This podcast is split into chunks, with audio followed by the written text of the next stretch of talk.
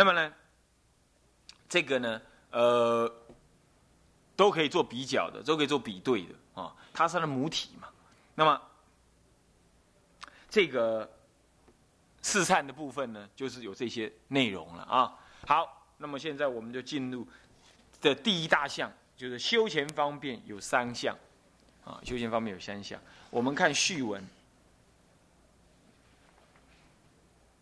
嗯，序文呢，就第十四页开始的，中间第二段。具体的说，为了能以最佳的身心状态投入法华三昧的修习，以及在三七日的专修当中克其求证，因此在正入道场专修之前，必须先以七日的七天的时间为预备期。从事调顺身心的工作，以启发精进修持的道心。如前行方便第二中云：一切忏悔行法，悉须坐前方便。所以者何？若不先严净身心，逐入道场，则道心不发，行不如法，无所感降。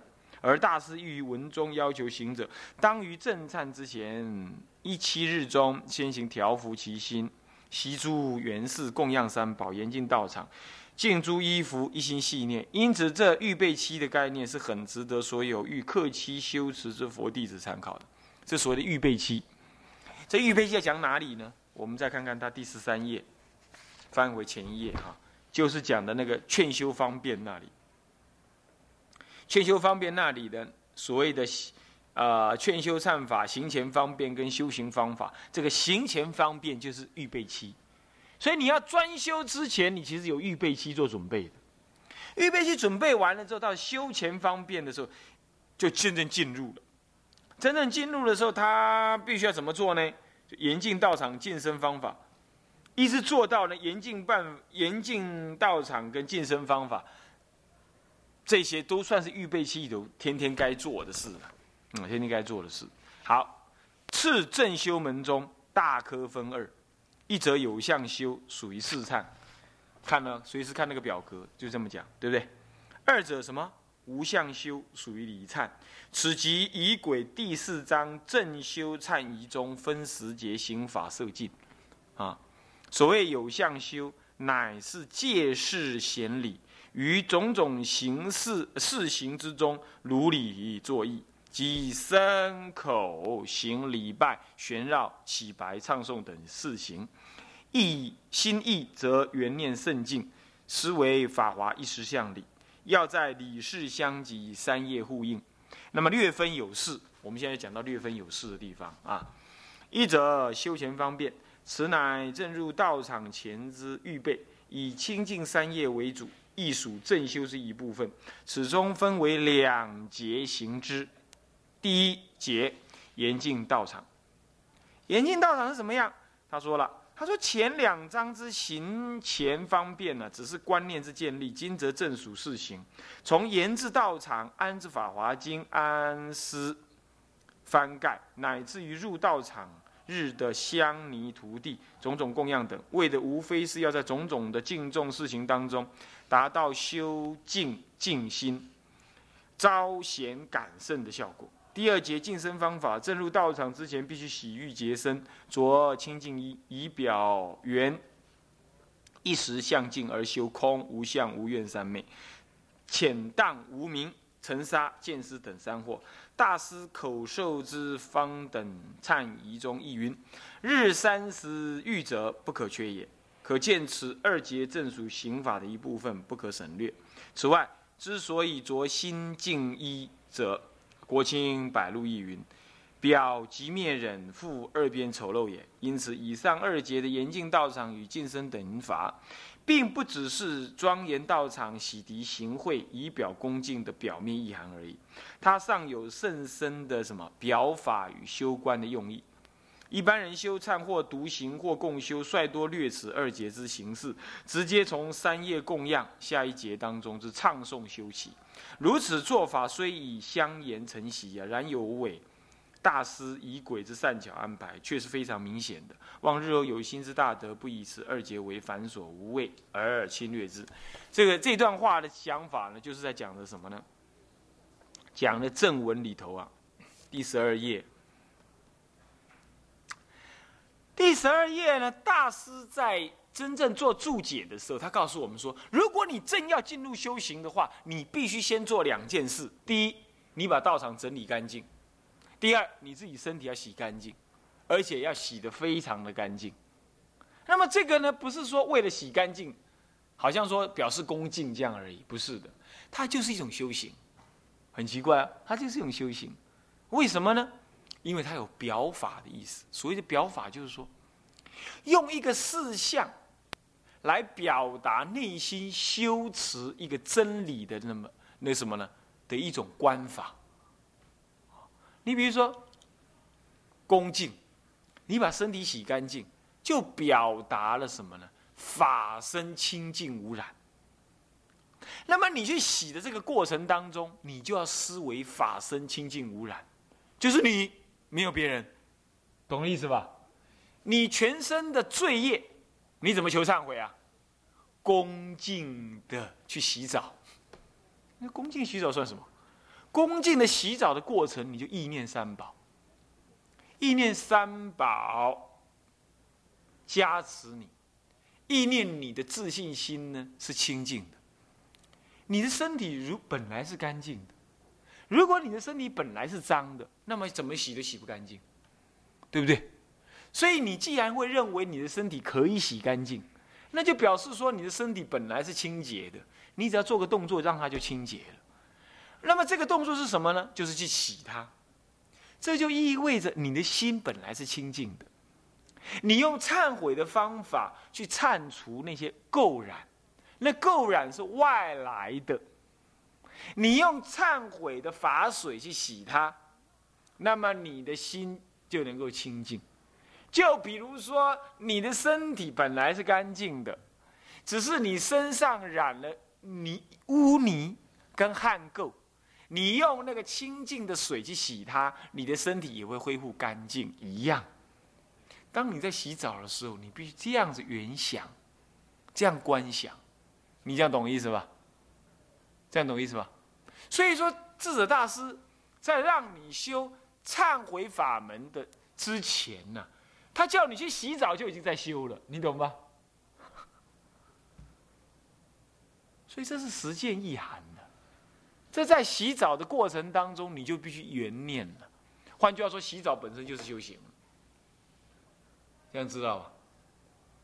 类似这样道理，在天台里头很多，很多这样子的道理。那么第一个就是这样，那么严禁道场也是。什么是严禁道场？你的身心本来是佛，就是佛，无二无缺，可是少于修行，因此佛的法身功德不能显现。现在我透过修行，是将我佛性的功德呢显现出来，这就好像说。我用香花灯烛去摆到佛前，让我的佛像显得更庄严。一样，我去把我的道场洗得更干净，那么呢，挂上了香花这个灯烛，乃至于床幡，哎，这样那个佛像显得更庄严，对不对？如果有一尊佛像就摆在那个流通处那里摆着，你会觉得它庄严吗？不会。你必须把它拱在那里，用适当的灯光投影下去，有香花来庄严它，点着香，最好还有轻轻的佛号跟佛教的音乐来衬托。哇，这尊佛像会显得非常的庄严。我到泰国去请了一尊佛像，是石头雕刻的，当时他在柜子上面的时候很庄严。现在请回来的摆在那里，暂时摆着，我不觉得那么庄严。为什么？他那个气氛没有雕琢出来。所以说，佛像还是佛像啊，有周遭的环境的配合，能够使得这个佛像更能够摄心。同样道理，你的心还是你的心呢？如果你透过那个庄严道场的方式，你的心会更加的向于真理。你的心本来就是在真理当中。可是，如果你不去庄严它，你不去仔细的、恭敬的去去安排这个、这个啊、这个、这个道场的庄严，你的心也庄严不起来。这样了解意思吗？所以说，他要求你不只是洗身体而已，还要去庄严这个道场。庄严道场就庄严你的心。像这样子，你不能够说那是宗教情操哦，那不是，那无关乎宗教情操，那就是道理。因为真理本来就是不假思维的，你怎么去思维？你只好透过这个办法来让你贴近真理。因为真理不在心之外，它当下就在你身体的运维运作当中，真理就在那当中了。所以你怎么可能离开那些运作而找到真理呢？如果说真理不需要去修，就才能够得到真理，那么你刚好远离了真理。你必须就在运作当中去看到真理，这才是真正的真理。因为真理骗一切处。人家佛教讲的真理是这个，不是离开了实践去谈文字上的啊，谈学术性的东西，不是这样子。所以严禁道场是这样的意涵，这样了解吗？所以啊，法华三昧忏真是不得了的善巧方便，从来没有人去。无量劫以前，只要世间的修行人，除了佛运用这个办法以外，很少看到祖师用这个办法。天台祖师运用了这个办法，他这个办法再扩张起来，也就是生活中的任何洒扫应对、吃饭、喝尿、拉屎、看电视、看报、吵架，跟人家吵架，都在庄严道上。那么你在吃饭呐、洗澡啦，也在庄严道上，也在修十相观。它更扩大的意思是这个意思，你懂吗？因为凡事向于佛法，一切都向于佛法，这就是他里头后来讲到的所谓的“随自意三昧”，随你自意。生活中的一切都在三昧当中，法华三昧。后来还有一个随智意三昧，谈的就是这个，也就是也就是后代的禅宗所谈的说，挑柴运水无非是禅，也是这个概念。所以这是大乘佛法一贯的修行方式但是天台家把它结构化了，把它所仪式化了，让你真正去 run 一遍。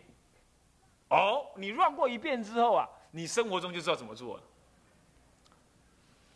这是禅宗做不来的，禅宗没有这个仪式，懂意思吧？那么密宗呢？密宗有，密宗有类似的做法，但是他们在讲理的时候讲的不够深，他们修能够修入，但讲理没讲那么清楚，这他们不足的地方。那么禅宗不足的地方，理用测的，他也不讲。那么呢，事他少做。禅宗缺乏的四项，禅宗很讲拜忏的，禅宗门庭很注重拜忏的。可是因为缺乏理来滋润呢，后来禅宗门庭很多转成什么金忏门庭，这样也是他失败的地方。所以唯有天台宗理事相及，环环相扣，在这里也是这样看出来。那么呢，我的目的就是要把这件事情讲清楚。可这件事情要讲清楚，真的很难呢。哦，一般人已经离他太远了，你知道吧？有时候我心里头有满满的感觉，讲不出来，舌头跟不上来。尤其众生听不懂，你讲不下去，讲不下去。尤其是那种内在的感觉呀，你真的要很有耐心，而且很勇敢的去听，你才听得下去，不然听不下去。但是真的，天台忏法可以一辈子讲，可以一辈子修的，讲不完的。它涵盖一切的佛法修行。天台忏法一清楚之后啊，显教、密教、禅宗、华严宗、净土宗全部含摄在里头，含摄在里头。所以啊，这个四明尊者说啊，天台忏法一整部天台忏法就是一一大本的摩诃止观，而摩诃止观是天台智者大师五十七岁所造。换句话说，是他临入灭前所造，也就是天台的修行核心思想。换句话说，如果摩诃止观就是天台的核心思想的话，而实践天台核心思想摩诃止观的就是《法华三昧忏》。换句话说，整部《法华三昧忏》是你讲不完的，就是整个摩诃止观的概念。而摩诃止观总摄一切佛大乘佛法的修持，也就是说，天台的《法华三昧忏》总摄的大乘佛法的修持。你说他可以讲到多深广去啊？光这样子的严禁道场就能够讲这么多啊，就能理解这样啊。那么我们来看看他文字哈。第十二页正文十二页有提到，行者于三七日中日夜六时出入道场一时之中，当具足修此十法；于后六十一时中，当略去请佛一法；于九法悉行无异。所谓的略去请佛一法呢，我们翻开注释的第呃呃序文第九呃第十三页那个表格，也就是。试忏里头的供养礼敬等等，以下有一个第四奉请三宝，有没有看到？你在那里做个注明一下。这是三七日当中的第一天的第一支香才需要做的。第四节，奉请三宝。那么以后呢？以后的每天每一支香都不用再做了，没用都不用再做。啊，奉请三宝那一节，这样知道吧？好好，他在讲这句话啊。那么再来注，这是他老人家的注。他说啊，此明呃明此十法之中，有但说思维方法，有教运心作观，有教诵文章句，啊教诵文章句，口自宣说。行者当好善取义而用，未必并须诵此文也。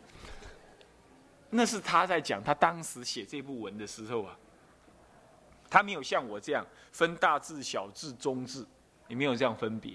他有一些夹杂他的注文，有一些是他真正叫你要诵词的文句，但他都写在一起，你懂吗？而且他的意思也没有叫你完全按照他的文句去诵。也没有这个意思。他说：“你就取我那个意思，你这样修就对了。”人家的本意是这样，但是后代呢有两个事情：第一，没有办法把他真正要送的文具跟他注释的文具分开来；再不就是分开来了没分清楚；再不就是执着那个文具像，一字不改。其实有时候我们为了要唱诵，你稍微可以改几个字，让你的唱诵。像个骈体文一样，四句四句会就更好，或者是几个字几个字这样会更好。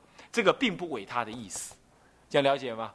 那么基本上我呢改的非常的少，就是为了文句上可更顺，我改的很少很少，在集注里头都有说明，啊都有说明。再来，这个集注最大的价值就在于把赠送之文，还有注释之文，还有后代的解释。导引之文，我把文我我用文字的大跟小呢，做适当的排版，让后来的人很容易能够修，懂意思吧？不会混乱，啊，不会混乱。这是我看古来的所有忏本，到民国以来，我所拿到的忏本里头，没有一本做到这样，所以我才发心去做。我光打这个文呢，打这两本的文字，打了十万块钱，十万多块钱。哦，那个花很多心血，足足做了一年，足足做了一年。OK，那么这段文在讲这个啊。好，我们翻回第十四呃呃注呃序文的第十五页。啊，不用，呃，翻回正文，对不起，翻回的正文的第十三页。第一，严禁道场，有没有看到？怎么严禁道场呢？它有一些说明的。好，我们来念一下，好吧？我们大家一起念：当于娴静之处，言自一事，以为道场；别安自作之处，有格。于道场中呼好高坐，安置法华经一部，亦为必须安形象设立，并于经典。为治法华经》，翻盖种种供养具，于入道场日清淡之时，当尽扫地，香汤灌洒，香泥涂地，燃种种诸香油灯，散种种花菊诸末香，烧稍众明香，供养三宝，备于己意所备啊，请请君敬意及严禁，所以者行者内心敬重三宝，超过三界。今曰奉请供养，岂可心心？若不能拔己资财供养大乘，则终不能招贤感圣，重罪不灭，三昧何有可发？你看这里，你看多善巧，你看看，他一般来讲佛法讲无相，是不是这样子啊？哎，那有心就好啊，是不是安尼啊？啊，所以我呢尊重三宝吼，下面拢有教啊。但他这里讲法不同，他这有一句话很很重要，倒数第三行，行者内心敬重三宝，超过三界，这就是你能开悟的主要契机在这里。什么叫行者敬重三宝，超过三界？就是说，乃至你做三界的法王，三界之内呀、都是你的财产，你都愿意拿三界这个财产全部供养三宝。为什么？换取开悟，换取成佛，你都愿意这样做。为什么？因为三宝是你生死的依护，你因为害怕轮回，所以你愿意舍三界一切的的的的的资具来供养三宝。这就表示你求法之心的殷切不可不可动摇。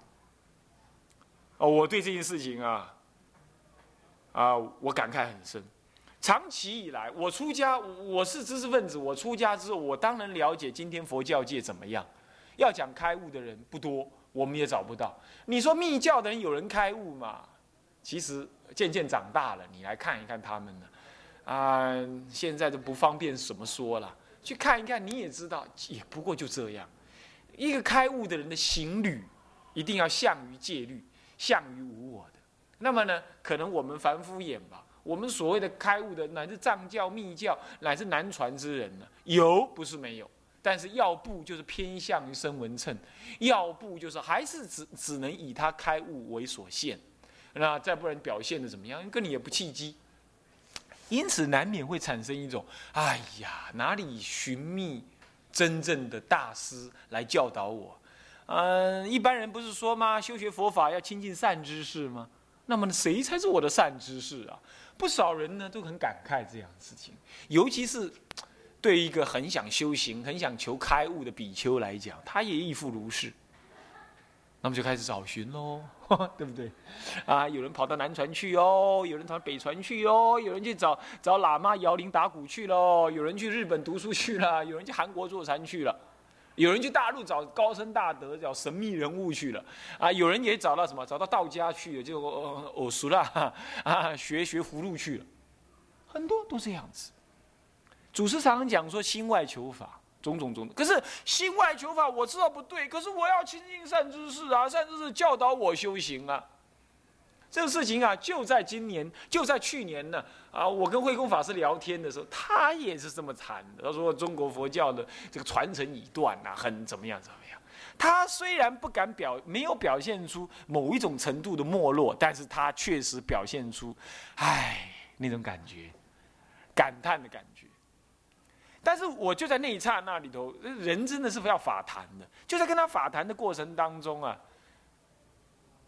我突然间感受到，其实不是这样。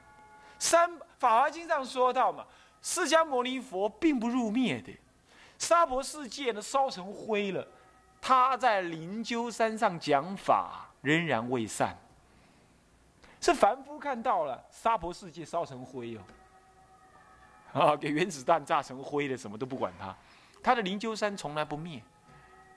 法华经自自称宝，是一时相中自自称宝。法华经是纯元独妙，没有哪一句话是讲假话的。其他经典还有讲方便法，只有法华经从不讲方便法。所以法华经上说的释迦佛不入灭，绝对不是方便说，懂吗？绝对不是譬喻说。绝对不是讲故事给我们听，啊，你要了解。所以你别的心、别的经，你可以认为说佛陀在方便说，《法华经》你绝对不能认为他在方便说。既然是这样，《法华经》上说佛陀不入灭，那会不会是方便说？肯定不是，对不对？你信得过信不过？所以说，真正的善知识就是你那一念信心，你用必死的决心信仰三宝，你用必死的信心信仰中道实相，你这一辈子去参那个中道实相，你说你参不了，你念佛一样参呢，你念佛一样能得，为什么？我最近在佛学院讲的，用你的中道实相的真常之心呢，那个密心不可得的法界之心来念佛，你念一句佛号。就是法界跟着你念，那念到哪里去？还念到法界去。你是用这种心情在念佛的，要能这样子念，一念总体现。茶杯也在念，山河大地都在念佛，一句佛号通天通地，通内外通一切。你能敢不敢这样承担？你要敢这样承担，没有所谓的善知识，也没有所谓的。找不到善知识这件事，你用必死的决心去信仰这件事，这就是你最大的善知识。那么你就这样子还是这样子万一修错路了怎么办？你已经开这个缘解之后，你已经敢承养这件事情之后，你一路的追求下去，你不要贪图开悟，你也不要贪图神秘的境界，你更不要贪图神通，你这样就不会走歧路了。一路参下去，肯定人家讲无师能自悟。谁讲？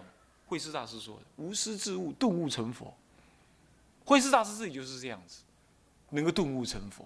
你今天你说你找不到善知识，那是你的因缘呢。你只要时候到了，你一直这样做下去，只要时候到了，善知识一定要现前，一定要现前。那个时候是真正的善知识。各位呀，各位呀，你不要担心没有杯子。你先找到泉水，杯子就会现前。你现在一天到晚在担心没有杯子，你根本就没有去找泉水嘛。泉水是你内在的东西，杯子就是善知识。你好好的先修你的内在，时候该到了，适当的杯子就会出现。你不用问谁，你自己知道，这个就是你要的人，你要找的人。等到这个人已经不能再教你，或者他的因缘过去了，会有下一个善知识再出现，他就一路这样转进、转进、转进、转进，最后开悟。所以我从那刹那开始，我那时候跟慧空法师说，没有这种事。当我讲这件事的时候，我全身毛骨悚然，我觉得就是这样，真的就是这样。大乘佛法，我不疑惑，我不我不怀疑他了，我也不担忧他了，我这辈子可以去死。没有关系，为什么？因为死了，我还是为大圣而来呀。我投胎乃至变成一条狗，我还是为大圣而来啊。我念念化相于他，在这个在这个概念底下，更何况我还有个净土法门可修，进可开悟，退可求求往生。哦，我真的太满足了，我也不担心了。这就是所谓的内心敬重三宝，超过三界。哎呀，敬重三宝是在这一刹那当中去敬重的，这一刹那当中去敬重，各位这样了解吗？它是一种实修的过程啊，所以说金玉奉请供养啊，岂可轻心呢？你要去做，你应该要恭恭敬敬的去做。若不能拔己之财供养大乘，终不能招贤感圣，你还这么吝啬，你那个我就很强大，那就不对了。所以说供养三宝不修则已啊，修起来的时候呢，是什么？是绝对没有什么，没有打折扣的啊，是这样子。好，那么五十分钟啊，那么五十八了哈，这节课先讲到这里，我们下一节课呢继续再谈啊。